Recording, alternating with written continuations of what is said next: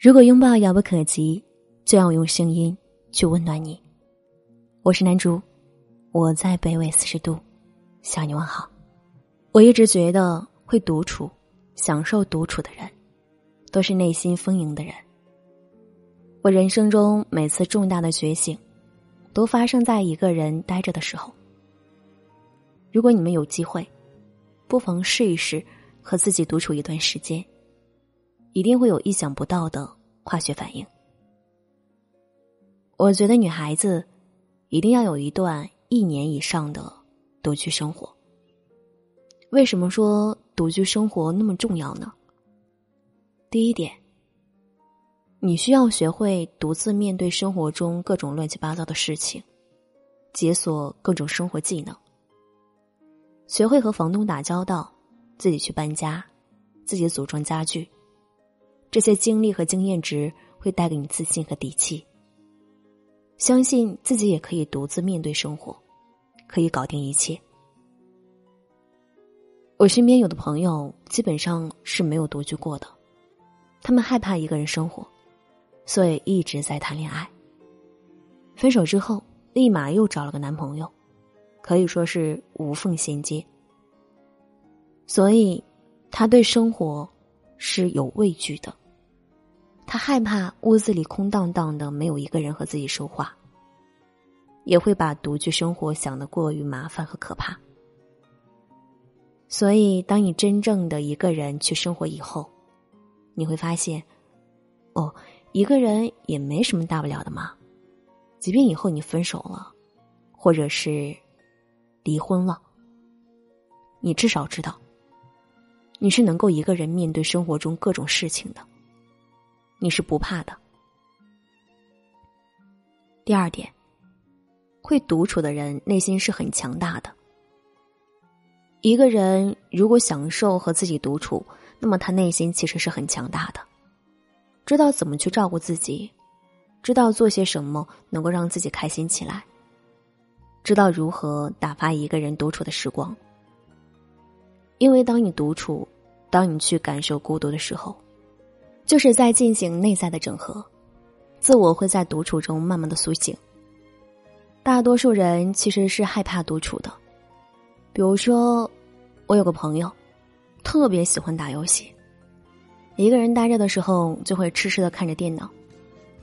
他说，其实也不是痴迷游戏，就是不知道除了打游戏还能做些什么。对于他而言。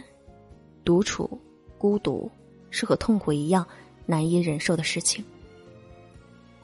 很多人都是在通过刷短视频、打游戏这种方式来杀死时间，来逃避孤独，从而逃避真实的自我。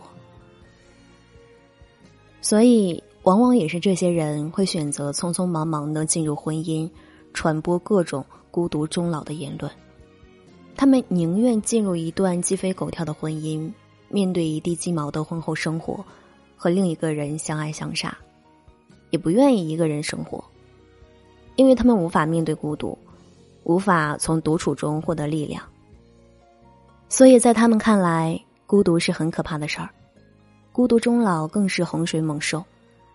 第三点，创造力、自我、专注力，都是独处的产物。沃尔夫曾经说过一句话。一个女人如果想要创作，他必须拥有两样东西：钱和一间只属于自己的房间。钱能够让我们保持经济独立，属于自己的房间能够带给我们不断被打扰空间和时间，从而培养精神独立。可能没有结婚的时候是没有什么感觉的，一旦你结婚了，你就会发现，一天二十四小时里面。你几乎很难拥有一段完整的、不被打扰的时间。如果你想看会儿书、写点东西，或者学点什么，其实都需要大段完整的时间，需要静下心来专注在这件事情上。如果不停的被打断，那灵感、创造力、深度思考的能力都不要想了。所谓的自由。自我意识的觉醒、创造力、专注力、深度思考，都是独处的产物。周国平曾经说过一句话：“孤独是一种能力，不善交际固然是一种遗憾，不耐孤独，也未尝不是一种很严重的缺陷。”一个会独处的人，相当于找到了一个强大的调节器和内心的庇护所。不管外部的环境和人怎么被动的变化，他都能够通过独处去调整、去修复、去获取能量。他能够源源不断的给自己充电，给自己滋养，向内求得想要的平静和强大。最后，祝我们都能和自己。玩的愉快。